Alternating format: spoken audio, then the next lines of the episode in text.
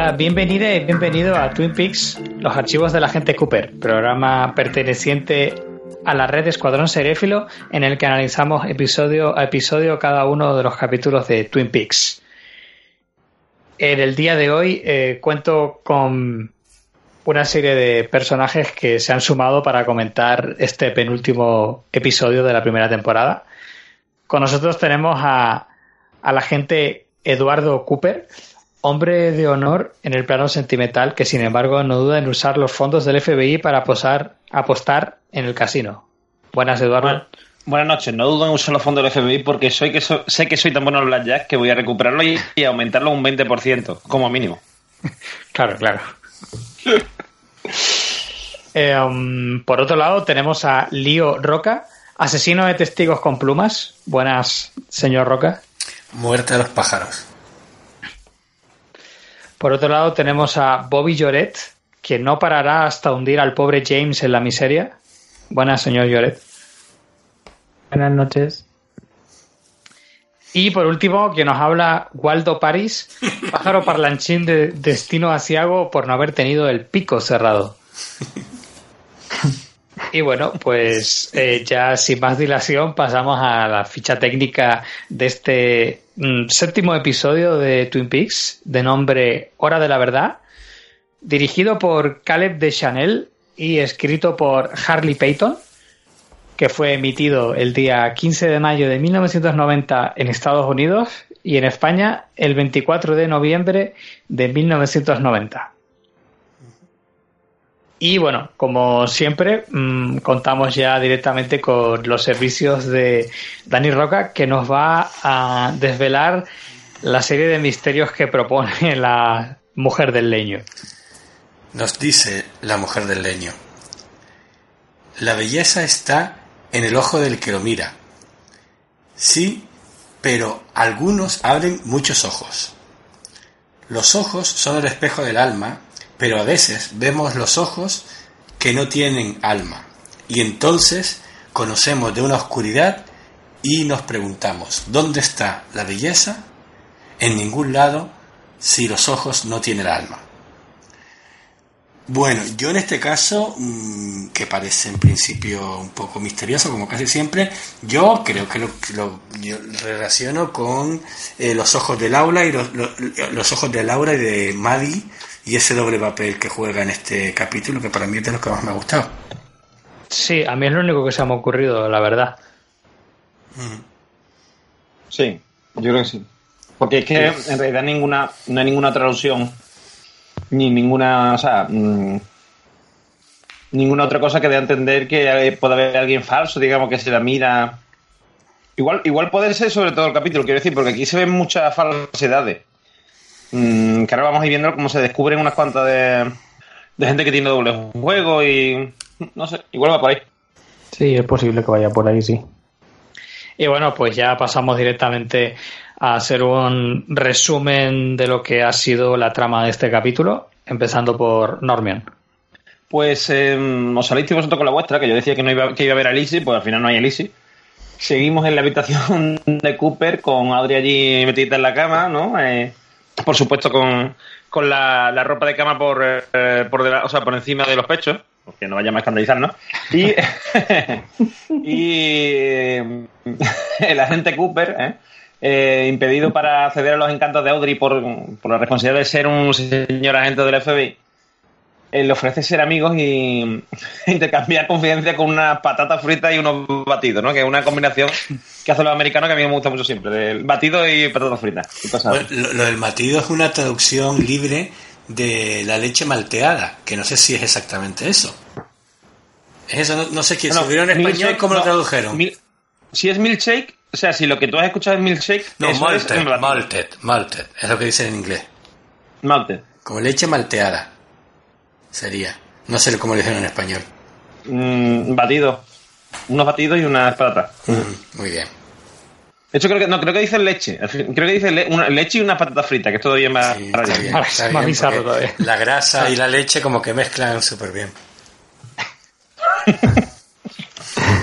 Nada, pues después de esas escenas podemos ver un pequeño problema que hay entre Andy y Lucy, que creo que todo esto se va a re- acabar resolviendo en algo con test de embarazo. Y también vamos a ver las facultades eh, habladoras del pájaro Waldo, el cual le van a convertir en un potencial testigo de todo este asesinato. Y también vamos a ver por último a, al agente Cooper y al sheriff planeando una visita de los libreros, los Book House Boys, a- para ver si encuentran por fin Jack Renault y Ed se unirá a este a este grupo eh, para ir a visitar a este el casino El casino de Jack el Tuerto. el casino de Jack el Tuerto exactamente con 10.000 dólares eh, donados desde directamente desde las arcas del FBI para ser apostados Sí, la verdad que forman un alegre grupo. Al final parece lo, a veces se lo pasan pipa, ¿no? de verdad que sí Bueno, luego enlazamos con Además, las... muy curioso, es muy, es muy curioso porque comenta que eh, cuando dice lo del dinero y eso, dice, sí, habitualmente, como si fuera una cosa que hiciera todos los días. Yo suelo. yo suelo mm, conseguir una. Intento conseguir siempre un, una ganancia para el FBI del 20%, del de entre 10 y 20%. dice tú. en el casino. Todo muy surrealista, como siempre, con Cooper. Con esa eh, simpatía que tiene siempre, así como esa alegría, ¿no? Bueno, pues simpático por simpático, vemos la continuación de la escena en la que Shelly había disparado a Leo y los, aquellos gritos, gritos horribles que daba. Bueno, pues resulta que está vivo, tiene una herida en el brazo que no parece, parece ser gran cosa y espiando a Shelly averigua por fin el affair que tiene Shelly con Bobby y bueno, está a punto de, de pegarle un tiro, pero lo impide una cosa bastante bizarra en el sentido inglés del término, ¿no? Porque resulta que se entera por medio de la radio de la policía que está oyendo de que Waldo puede ser testigo eh, ocular de, de la, del caso y entonces sale corriendo y así se queda esa escena. Porque utilizan la, la radio de la policía como radio patio. ¿eh? El sheriff ha ido no sé dónde para recoger a Waldo porque no sé qué. ¿Sabes? Como muy- todo como muy. Muy de toda pueblo. esta parte toda esta parte me ha parecido muy no me ha llegado a convencer a mí todo este plan de tener una radio con la policía sintonizada dentro del camión Bueno, a mí Eh, eso me ha parecido lo menos poco convincente de todo. no no y va a ser eso y seguir luego por ejemplo a ver Leo era un personaje difícil de matar pero yo qué sé en serio todo lo que ocurrió en esa casa fue solamente un disparo al brazo Sí, no, no, y se no, fue cabreado y no sé qué. Es, es- hay que hacer un buen ejercicio de autoconvicción. de Sí, pero, a "Vale, ver, eso es lo y- que y pasó además- y no me pregunto nada más. Y además, una vez aceptando eso, ella se queda tan tranquila en su casa esperando, sin imaginar que a lo mejor a Leo se le querrá espiarla. Ahora que sabe que llama, está preocupado. llama al otro para que vaya allí Sí, sí. y es que, o sea, todo muy, sí, todo muy absurdo. Es bastante Claro, es que salchichero, ¿eh? hemos visto es que hemos visto cómo Leo le metía era una pastilla de jabón en un calcetín y le pegaba. O sea, lo menos que te puedes esperar después de eso es que ese tío, después de que le hayas pegado tú un tiro, se vaya a La poner escopeta para pegártelo a ti. Exactamente. Entonces, claro, es, es, es poco convincente para mí esa parte. Para mí es poco convincente, muy poco. Menos mal que se lo salva lo de Waldo. Que es un golpe de efecto increíble. Justo en el momento, el pájaro. Pero además, hay que pensar lo que habrá pasado por su mente. La mente de decir, uy, el pájaro, me va- tengo que ir a matarlo, que me va a denunciar. Y salir corriendo. Claro, pero es justo Qué eso. o sea, fuerte.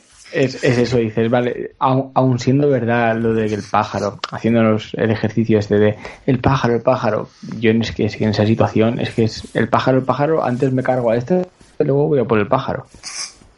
En su, en su cabeza, digo yo, por supuesto. lo- Pero entonces no sería Twin Peaks. No. Claro, exactamente.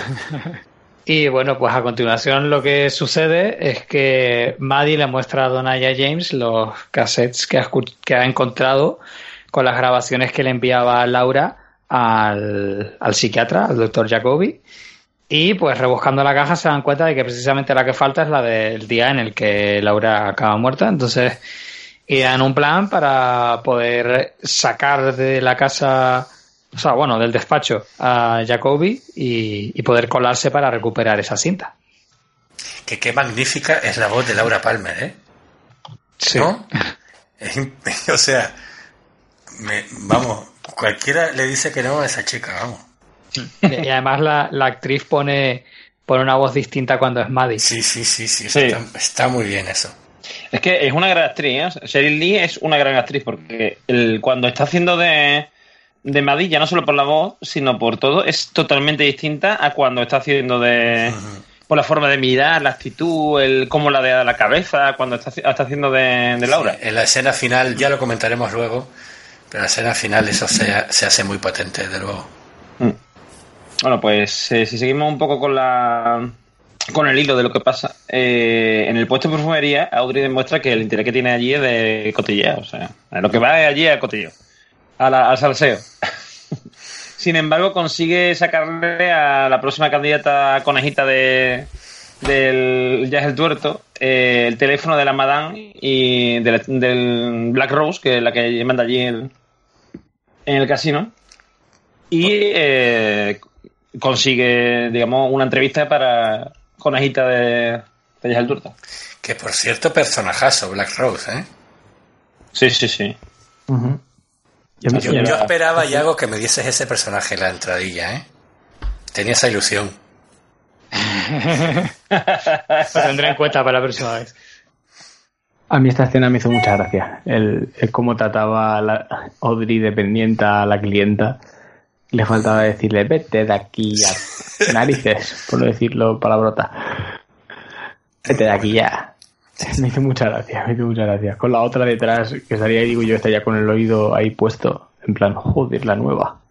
Y nada, simplemente al mismo tiempo que está ocurriendo todo esto, vemos como Hank también se intenta ganar, por decirlo de alguna manera, ganar, diga Araceli, para enterarse de quién es quién, quién está eh, con Norma, su mujer en principio, que es Ed, Big Ed.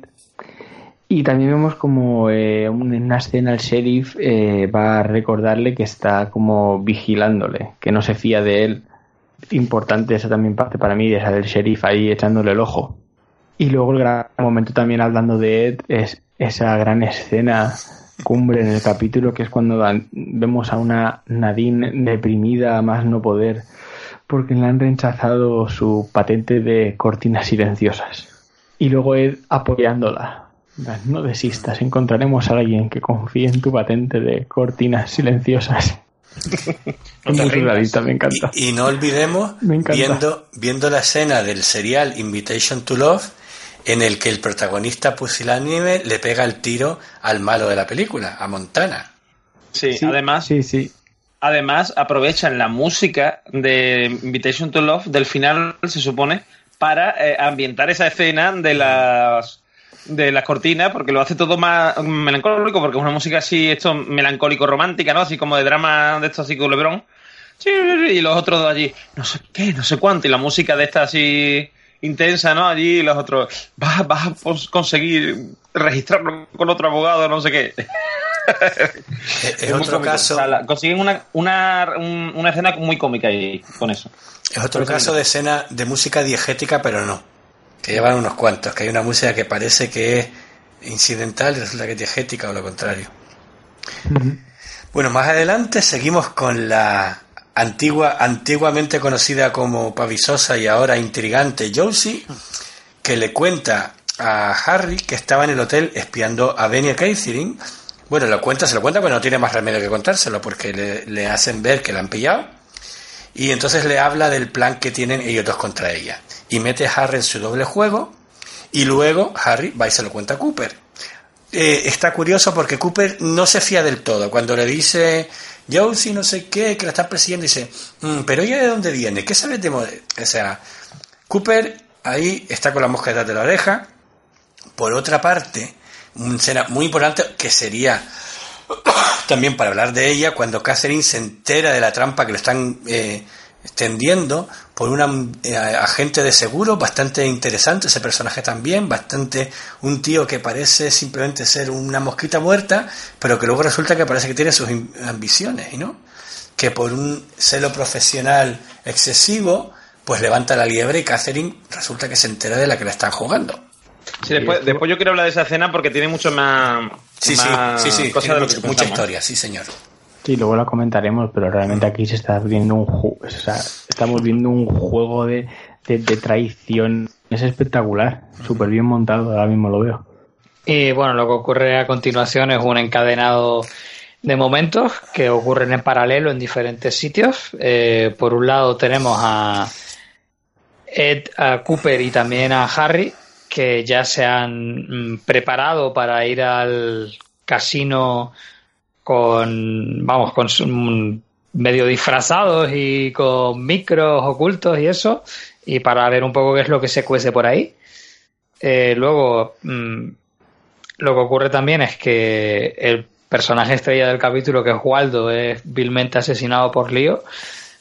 Y bueno, pero también descubrimos que al final sí que ha conseguido dar información al, a la policía y luego, pues también lo que ocurre, pues, dentro de lo que es el propio casino, eh, conocemos a la Madame, ¿no? A Black Rose, que está por ahí haciendo su, su trabajo, conoce a, a los disfrazados, pero también acaba eh, recibiendo a Audrey, que hace también su entrevista de trabajo.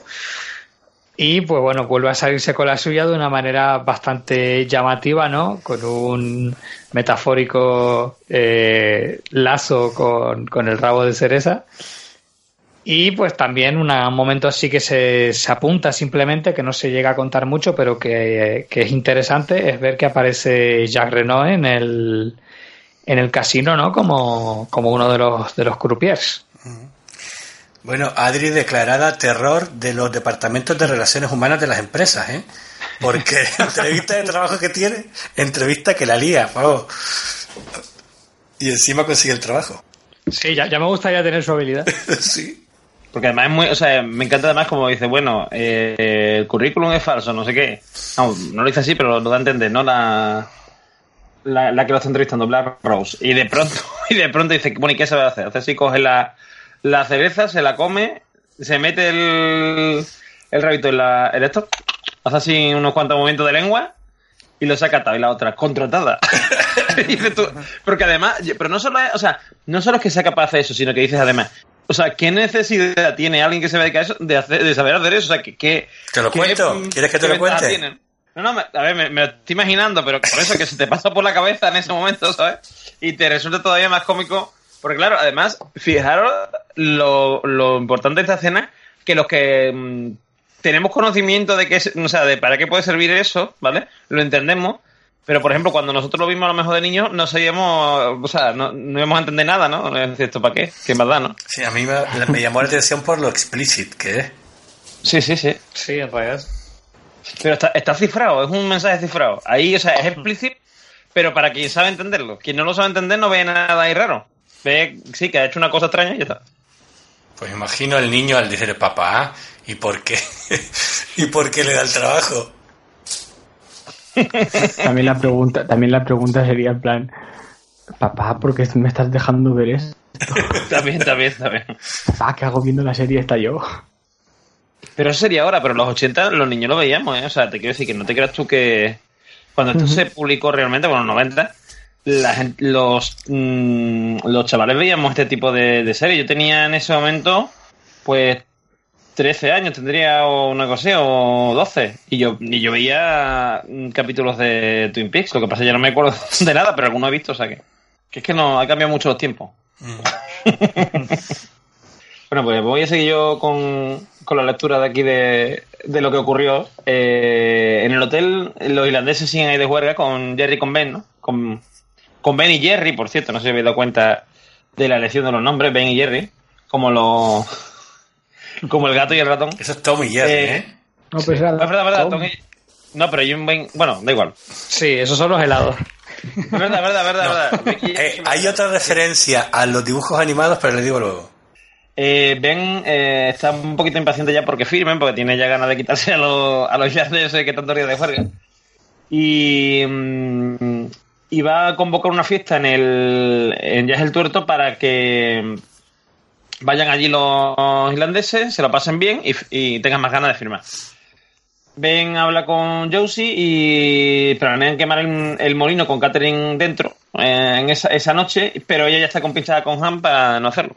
Y además, aquí lo que ocurre con Han es que aparece aquí en. Se ve que tiene un lío con Josie. Y es bastante curioso. Que yo, yo pensaba que lo que tenía con Josie era que a lo mejor iba a matar al marido. Pero aquí se ve que, que no, que igual a lo mejor tienen ahí una fe amorosa.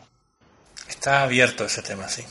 Nada, y por último tenemos que cerrar ya la trama de, de Maddie, eh, la cual al final llama a- al doctor, al psicólogo Jacobi con una voz muy convincente, eh, imitando a, a, a su prima Laura, con, con ese vídeo además que le manda y bueno, que le dejan en la puerta, un vídeo en el que por supuesto no se nota nada de que lleva una peluca rubia. Es na- nada, que va, nadie lo vería, nadie.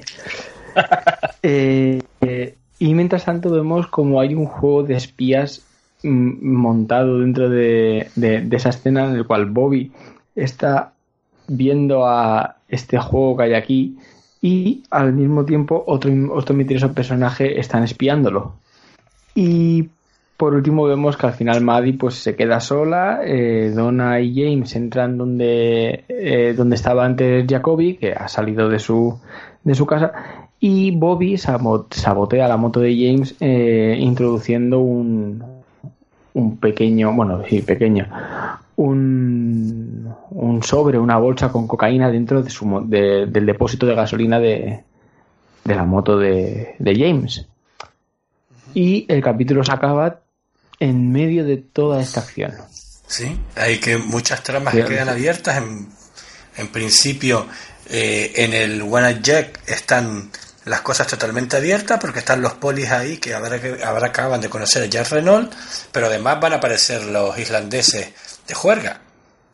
Y además está Audrey por ahí, con lo cual se junta todo. Luego que, que encontrarán el despacho de Jacobi, que pasa con Maddie, que la han dejado sola, vestida de Laura por ahí, como si no fuera ahora mismo un peligro público número uno ser Laura Palmer. Mm. Eh, ¿Qué pasará con lo del incendio del molino, que será esa misma noche? Y, y bueno, ¿y qué pasará con la moto de, de este? O sea que hay un montón de cliffhangers dignas de que el próximo capítulo es el último, ¿verdad?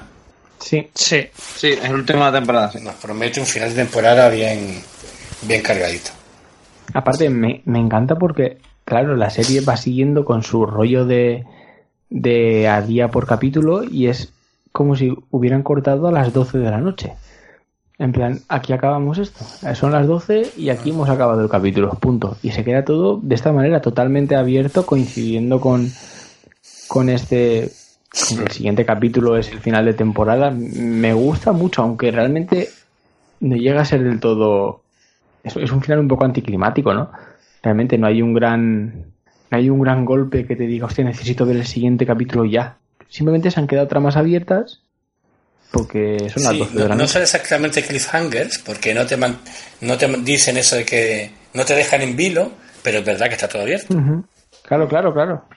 No sé, me, me gustó esta manera de cerrar el episodio. Y más viendo eso que el siguiente es el último.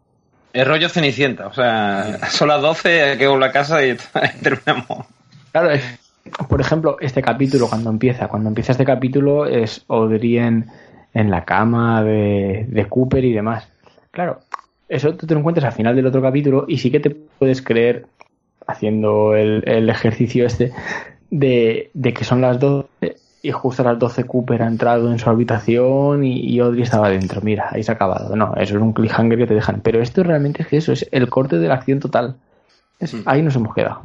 Pues si os parece, pasamos ya directamente a comentar las escenas mm, favoritas que yo creo que, aunque en realidad ha sido un capítulo yo creo que bastante decente, sí que es verdad que hay como una serie de escenas que son claramente las que nos han gustado más a todos, ¿no? Así que bueno, pues empezamos por la que queráis, vamos. Sí, pues a mí me gustaría hablar de la muerte de Waldo porque eh, es una escena bastante bastante bien pensada, yo creo, ¿no? De hecho, eh, tengo entendido de que eh, hay muchas referencias ahí, o sea, a, cine negro, a tipo Hitchcock, etcétera. si nos recordamos en cuando sabemos primero, claro, es la esencia esta del suspense, ¿no? Sabemos que va a ir Leo a, asesinar al pájaro y luego lo que vemos es, vemos al pájaro, vemos una foto en la pared, esa foto recibe un balazo, está lloviendo, luego vemos sangre sobre los donuts y luego ya por fin vemos el cadáver y entonces empezamos a oír la grabación de, de Waldo. Eh, me encantó toda esa escena, de hecho la, la puse una vez más de propina para, para ver cómo te contaban todo eso sin casi por elementos circunstanciales y daba un ambiente muy especial. Bueno, y con el toque de, eh, de la voz de Lucy diciendo chorrada al, al, al pájaro al principio de la cinta. ¿Cómo no, no? ¿Cómo no? Que está un poquito apagada la pobre, que bueno, habrá que ver lo que le pasa, ¿no, Lucy? O está embarazada o está enferma. Sí, yo también pensé en el tema este de, del embarazo. Y, con respecto Pero si está embarazada no es para tanto, para, poner, para estar así con el pobre Andy. ya, pero no sé, bueno, a lo mejor es algo que no, que no se nos ha contado, ¿no? Y que, y que la tiene ahí como un poco ofendida, no, no sé, no sé muy bien la verdad. Pero con respecto a lo que comentabas de la muerte de Waldo, sí que fue, o sea, a mí me, me gusta eso, como contar la acción a partir de, de pedazos, ¿no? Y es como montar un poco el puzzle, ¿no? Lo que comentabas de primero primero la imagen, luego los donuts, luego el balazo ahí en, en, la imagen, la sangre, y, o sea, digamos que mediante, o sea, de, una, de un cacho concreto de la escena, eres capaz de entender lo que está ocurriendo, ¿no? Entonces me, me, gusta como esa idea de, ir montando la escena a partir de pedazos. Queda bonito, ¿verdad? O sea, queda bastante resultón, desde mi punto de vista. Y luego, pues, lo, con lo que también lo que comentaba de cine negro sí que es verdad, ¿no? Pues el típico momento en el que el que va a confesar eh, es asesinado antes o después de que lo haya hecho en función del tipo de película del que se trate, en este caso es después o durante, pero claro, con, el pequeño detalle de que estás asesinando a un pájaro. y además, me encanta. Y un pájaro que ha dejado grabado todo lo que ha dejado grabado. Sí, y además, además la escena está hecha muy graciosa, bueno, muy graciosa, y muy de cine negro porque se ve la sangre, una sangre como muy... Con mucha sangre pasa un pájaro, ¿no? Que le han disparado en la cabeza, que además Vaya, o sea, vaya puntería que tiene el Leo que le dan la cabeza al pájaro, ¿eh? Con lo chiquito que tiene la cabeza de los pájaros, o sea. Y podría darle unas clases a... a... Andy. A, a, mujer, a, su mujer. Sí, a su mujer, porque vamos. Ah, bueno, Shelly, sí, es verdad. Sí, sí. Y, y cómo además mmm, se llena todo de, de, de, esto de mm, plumas ahí, o sea, está muy curioso. Y el de cómo entran los otros con la mm, pistola en ristre, como si. Como, yo qué sé, como si, quién va a estar ahí dentro, quiero decir, está claro que han pegado un tiro de, de fuera, o sea, pero bueno. Y el detalle de los donuts, que son el símbolo de la investigación policial durante toda la serie, cubiertos de sangre ahora. Y además arruinados, claro, con lo cual Cooper le dará algo. Yo no sé si, si lo de los donuts, lo de que los policías en Estados Unidos todo el día comiendo donuts, ¿viene a lo mejor de esta serie o era una cosa anterior? Es curioso porque sí, sí, porque aquí es que es algo muy muy icónico, ¿no? De la serie, todo el día con los donuts para arriba, los donuts para abajo. Yo diría. supongo que de antes, la verdad. Sí, a mí me suena eso en series anteriores, tipo. Eh, Hill Street. ¿cómo se llama? de Hill por ejemplo, me parece haberlo visto, sí, de verdad. Yo creo que sí. Y bueno, si os parece, pasamos a, la que yo creo que en realidad ha sido mi escena favorita, o por lo menos la, la que más me ha divertido, que es la de Audrey con el rabo de cereza y todo eso, cómo se construye la, la escena en sí. Aunque bueno, ya la hemos comentado un poco por encima antes, pero sí que estaría bien profundizar un poco pues en, en la actitud de Audrey en cada momento y cómo se desenvuelve en, en terreno de resbaladizo. ¿Qué te ha parecido, Dani Lloret? Nada, a mí la escena me ha parecido un lujo para la vista. Eh, no, simplemente realmente es eso. O sea, Audrey juega con sus armas. Y sus armas, pues, son las que son. Ella tiene su juego de jovencita, atractiva, Lolita, vamos. Y, en esta escena, pues es el, el, juego este que hemos comentado antes de ir descifrando con el rabo este de la cereza, pues claro, tú no puedes enseñar nada más fuerte que eso, quizá, sobre todo en esta, en esta, en esta serie que se emitía en abierto, en un canal en abierto. Entonces me parece, me parece una jugada perfecta por parte de, de, del guionista de, de, explicar esta escena de esta manera. es que yo creo que si lo hubiesen hecho de una manera más explícita, mm, hubiese quedado menos resultón, menos impactante que eso. Sí, sí, una cosa tan, tan, así, tan aséptica, entre comillas, que mm, comparado con que hubiese hecho esto de, de hacer algo, lo que sea, que, mm, que te deja un poco como, ¿sabes? Que te sorprende, ¿sabes? Lo que está haciendo, te porque cuando empieza a comerse la, cereza, tú piensas, lo que está haciendo es demostrar la sensualidad que tiene comiendo los cerecitos así con, los con los labios. Y, chiquitito.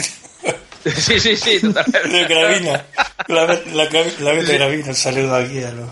Sí, sí, totalmente. Entonces dices, tú estás ahí con los lobitos chiquititos, no sé qué, y tal, pero no, en realidad lo que está haciendo es, eh, lo de comerse la cereza, solamente un preámbulo para después tener el rabito y hacer eso, o sea, es genial, o sea, me encanta.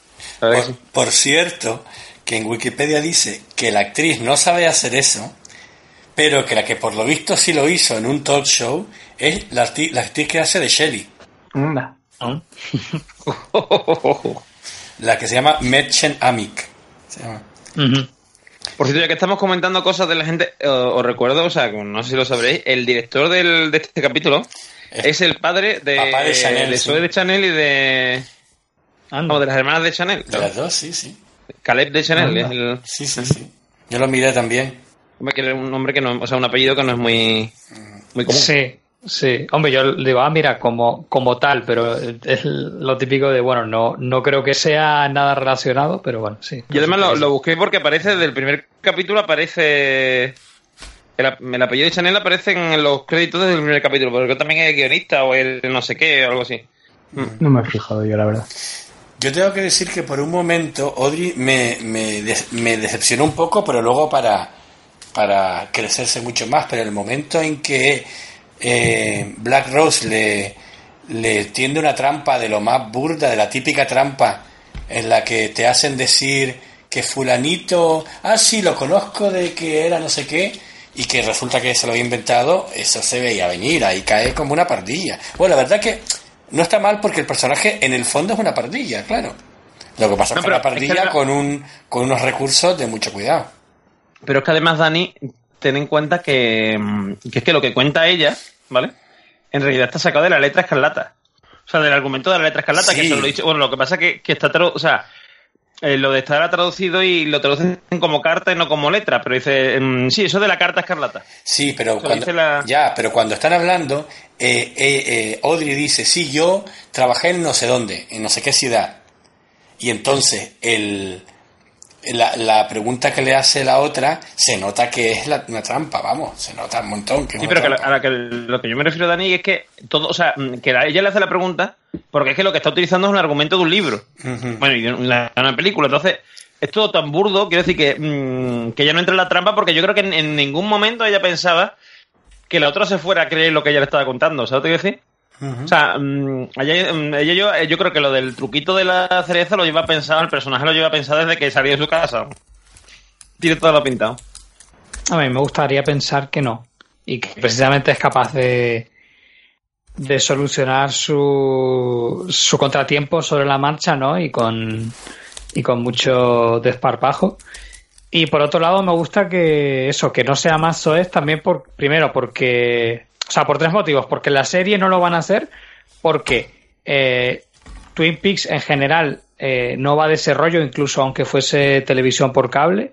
Y tercero, porque ella, aunque sea una persona muy sensual, es como que también es muy, muy, muy recatada, ¿no? Muy, muy de insinuar, pero no, vamos, que te tiene entre comillas estilo, ¿no? Entonces, pues, en ese sentido me gusta que, que, lo hayan resuelto así porque no creo que tampoco traicionen la esencia del personaje. No, yo creo que, o sea, estoy de acuerdo. Cualquier cosa menos sutil que esto ya hubiera destacado por encima de lo que tendría que destacar. Ya no, no hubiera sido igual. Hubiera sido un exceso, quizá.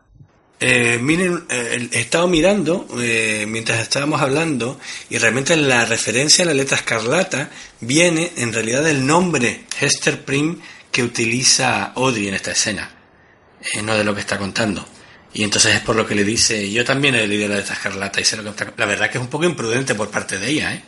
porque la letra escarlata es una de las novelas que se supone que los, que los americanos leen en el, en el instituto. Sí, es una de las grandes novelas americanas, famosas de típico de que sale mucho en las películas, en la serie de la, la gran novela americana. Pues esta es una de las grandes novelas americanas. Bueno, a menos que tenga algún tipo de simbología que desconozco, eh, sí que es verdad que no parece el movimiento más inteligente coger un nombre que tiene cierto bagaje dentro de la, el imaginario colectivo de Estados Unidos antes de que simplemente puedes inventarte un nombre sin más, no sé. Como si llega uno y dice, soy Obi-Wan Kenobi. sí, Pero sí- que creo que te van a pillar. Sí, sí puede apuntar a, a algo del tipo que al fin y al fondo ella es más ingenua de lo que de lo que a veces parece. Sí, eso Sí, puede, puede ser. ser. Porque además, de hecho, después ella intenta, cuando, o sea, antes de, de ir allí al, al ya es el tuerto, porque se supone que va a ir allí un día y tal, antes de ir allí eh, intenta hablar con, con el agente Cooper, pero el agente Cooper ya está en ya es el tuerto, con lo cual no consigue dar con él. O sea, ya está cumpliendo lo que, digamos, lo que le ha prometido, que, que también es como muy... Mm, o sea, de- con lo calculadora que es ella y así lo supuestamente tan fría y tan y tan esto, sin embargo, con, con Cooper está cumpliendo.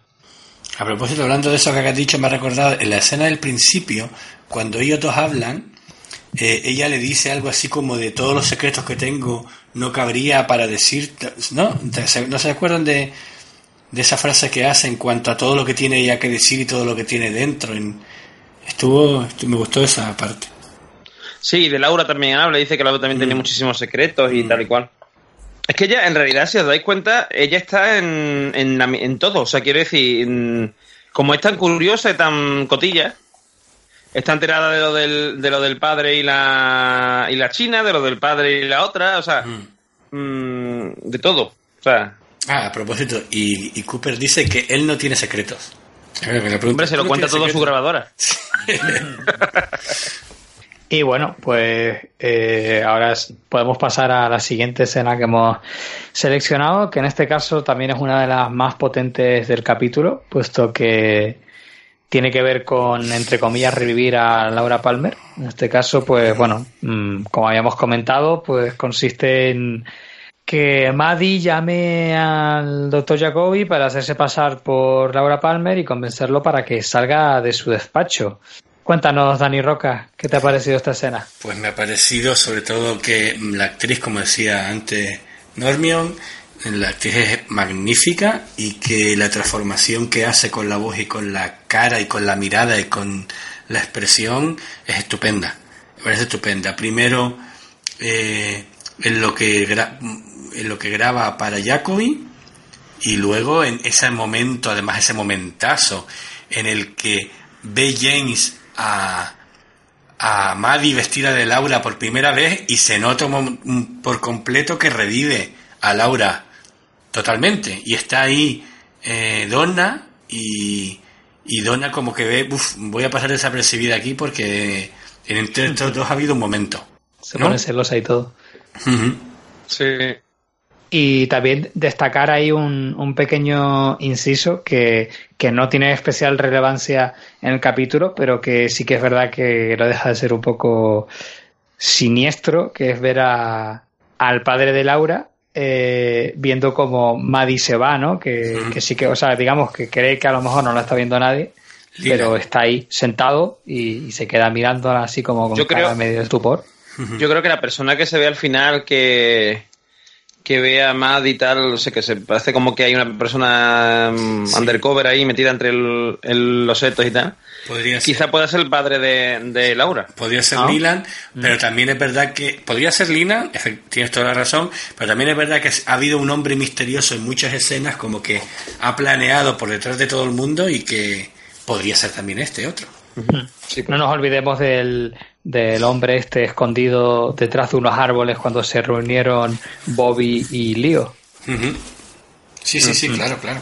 Y hay una, o sea, y esto quizá habría que comentar que me dio una escena anterior, en que, que, no sé si lo hemos comentado al principio del, en la sinopsis, no, me, no sé, igual a lo mejor lo hemos comentado y no me acuerdo lo mismo, que es el tema de que los, los chicos deciden hacer esto porque escuchan las cintas y ven que mmm, la última parece que no está, porque se la, eh, ya se las da Jacobi y después Jacobi se las devolvía a Laura. Y claro, como fue de la noche en que, en que murió Laura, pues Sí. mmm, Jacobi no se lo ha llegado a dar. Y que nosotros sabemos que la tiene, porque el día de la cena del coco estaba escuchándola.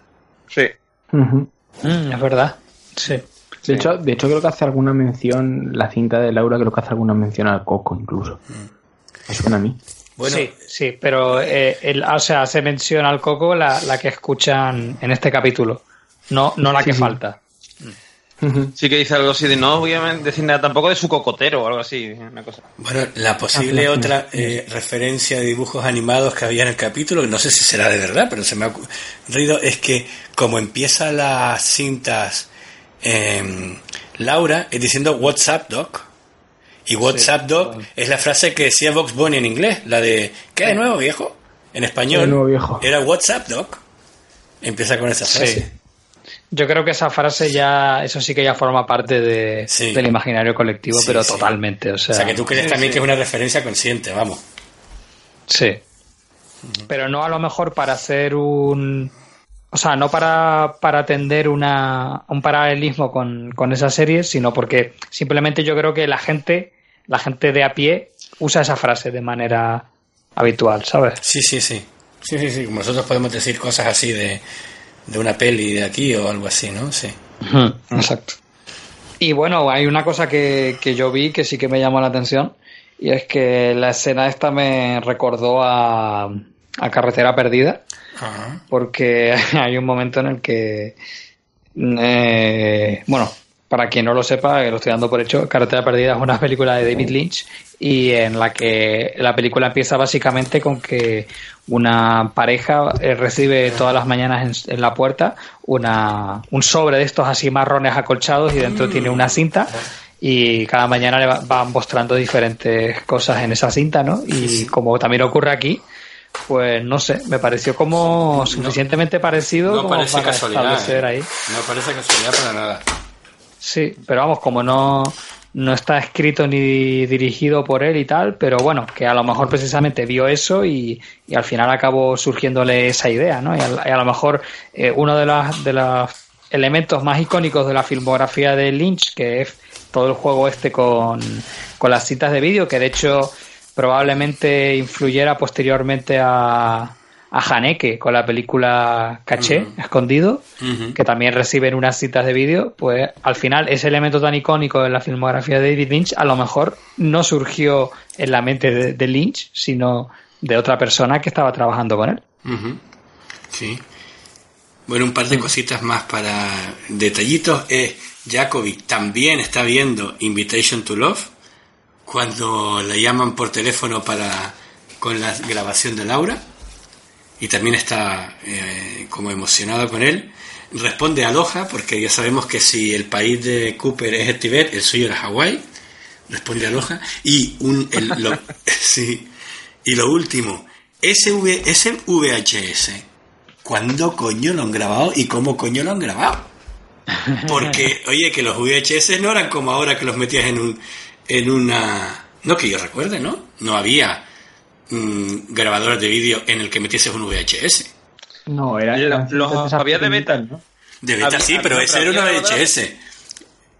La- el- había grabadoras, o sea, grabadoras, videocámaras que grababan en beta, que en, en- o sea, lo que es en, en la cinta beta, y había algunas también de de las profesionales también que grababan en, VHS. Sí, pero vamos. Pero las menos. Las normales profesionales grababan en Betacam. Eran las Betacam que grababan en beta. Vamos que ¿Cómo lo han grabado? Eso ya no lo sé. Sí, Igual sí. a lo mejor han pasado. Ten en cuenta que es lo que se hacía era se grababa con la cámara, eh, se grababa tal, después se reproducía en el vídeo y desde, eh, desde el vídeo se grababa. Sí, es lo que claro. se hacía normalmente. Sí, bueno, vale, pero es que es de esa misma noche la grabación, ¿eh? Bueno, sí. Es de esa misma noche. Y lo que no entendí muy bien es cuando Jacobi cae en la trampa, pero luego se ve que vuelve a ver la cinta y, y- y dice, anda, esto es el...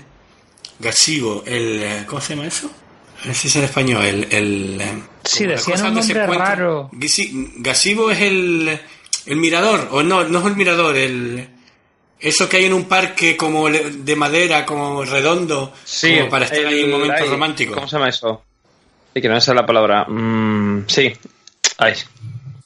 Bueno, eso, que Que ve eso... es de, es de música, o sea, para la. Sí, como para- sí, como para algo la así. de música. Sí, entonces como que, que se, ve- se fija en eso, pero no queda muy claro qué ha pasado, sí, como, no sé, un momento un poco raro, no queda muy explicado.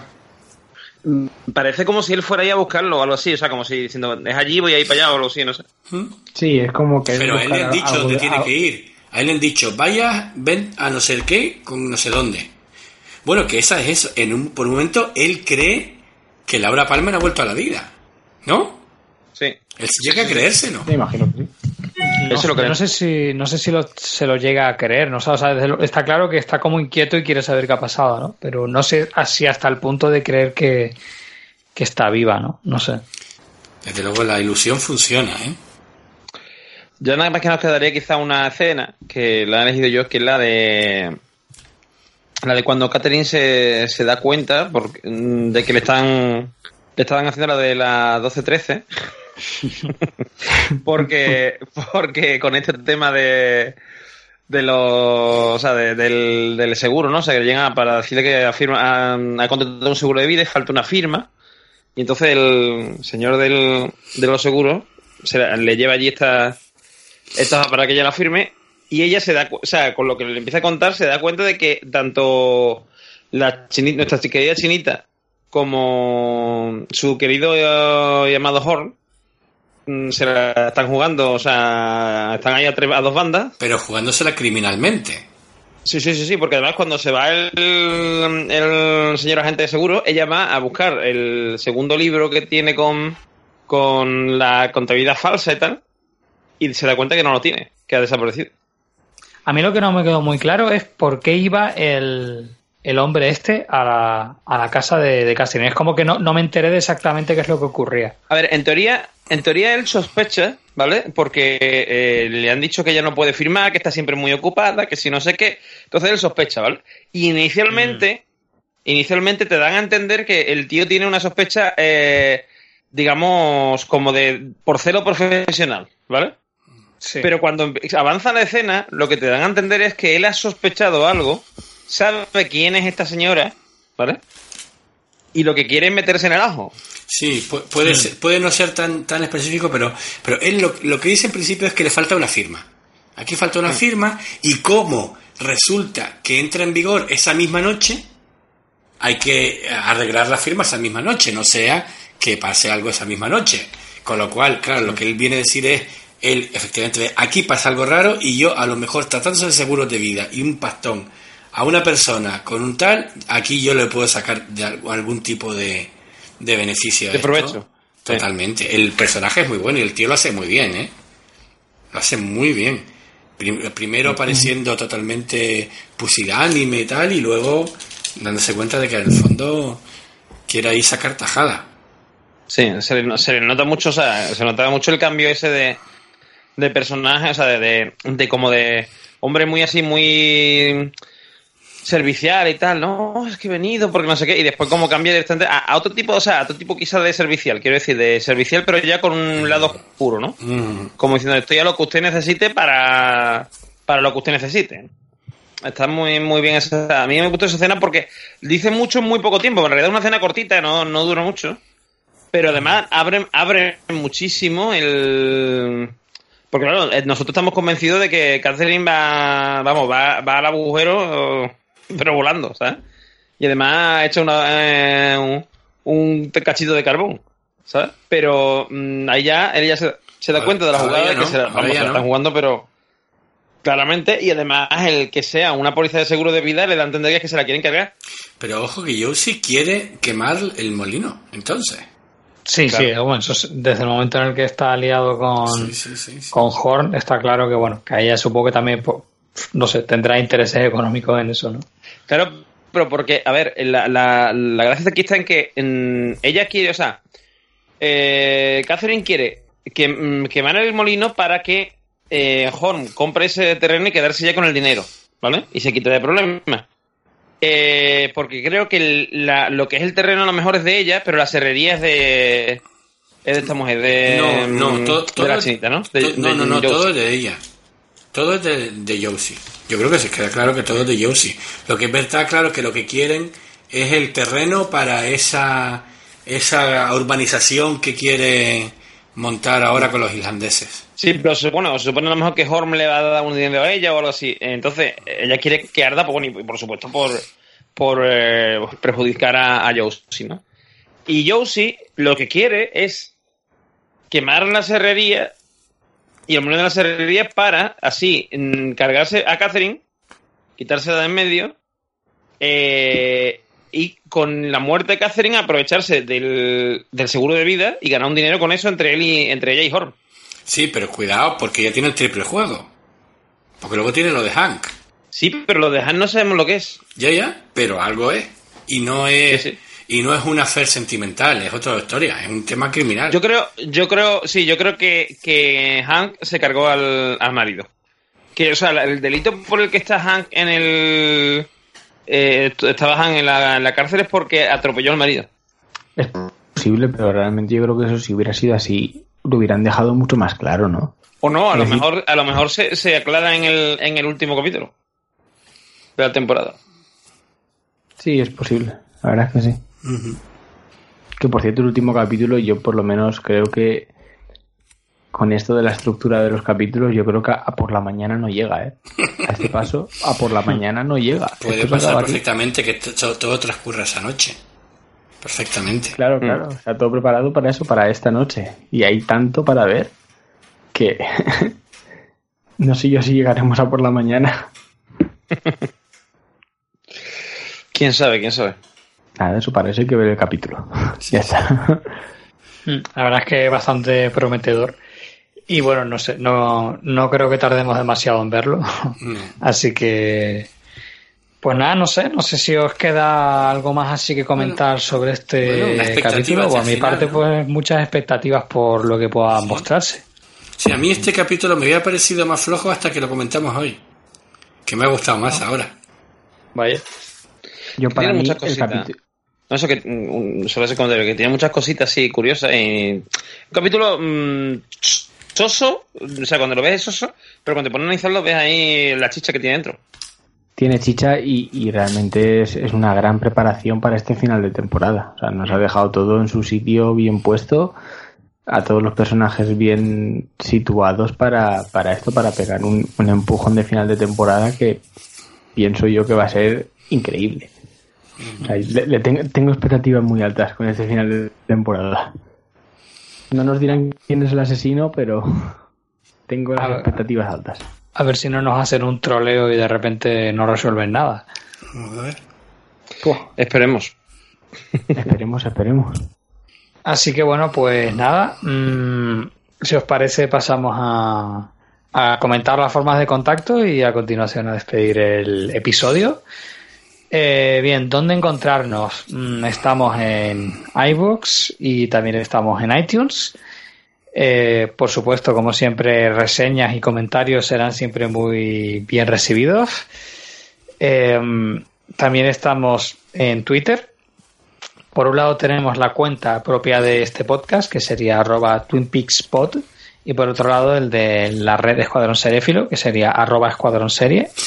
Y luego, por otra parte, pues tenemos la web propia del- de, la propia red, que sería escuadronserefilo.com.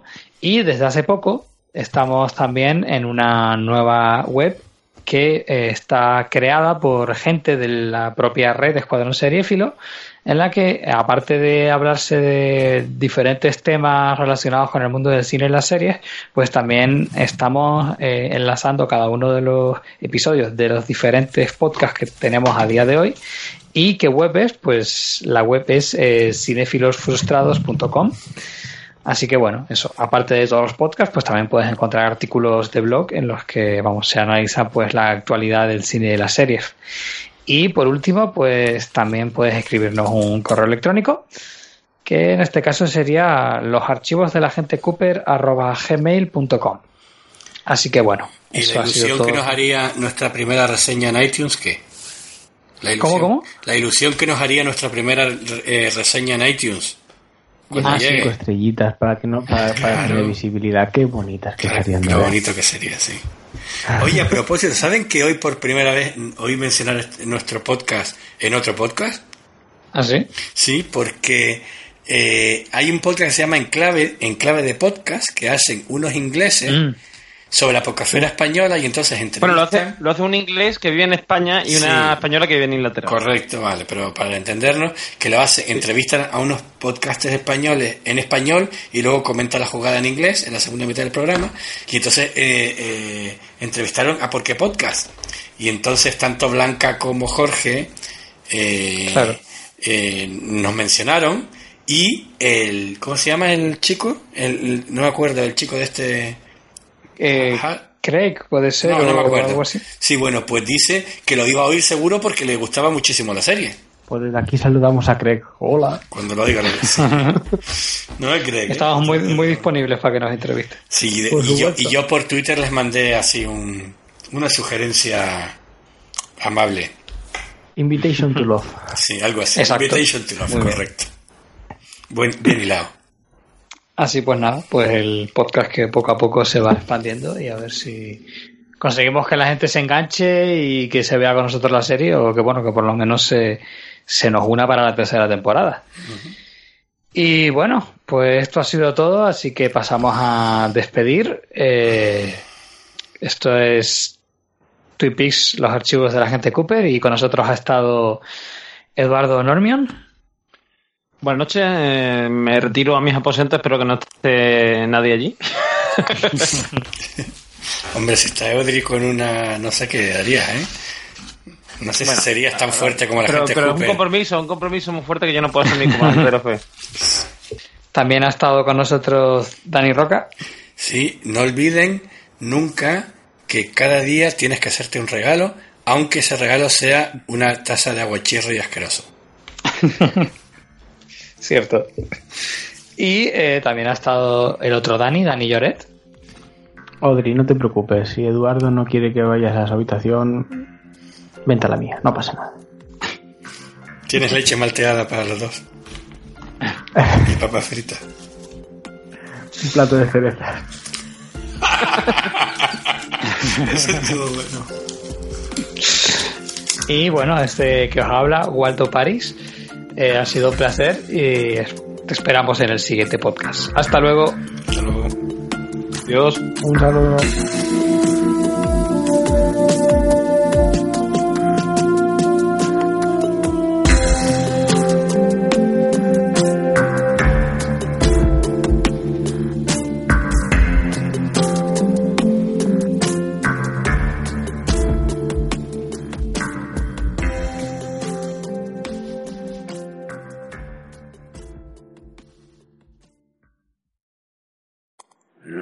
Archivos de la gente Cooper, tu podcast sobre Twin Peaks.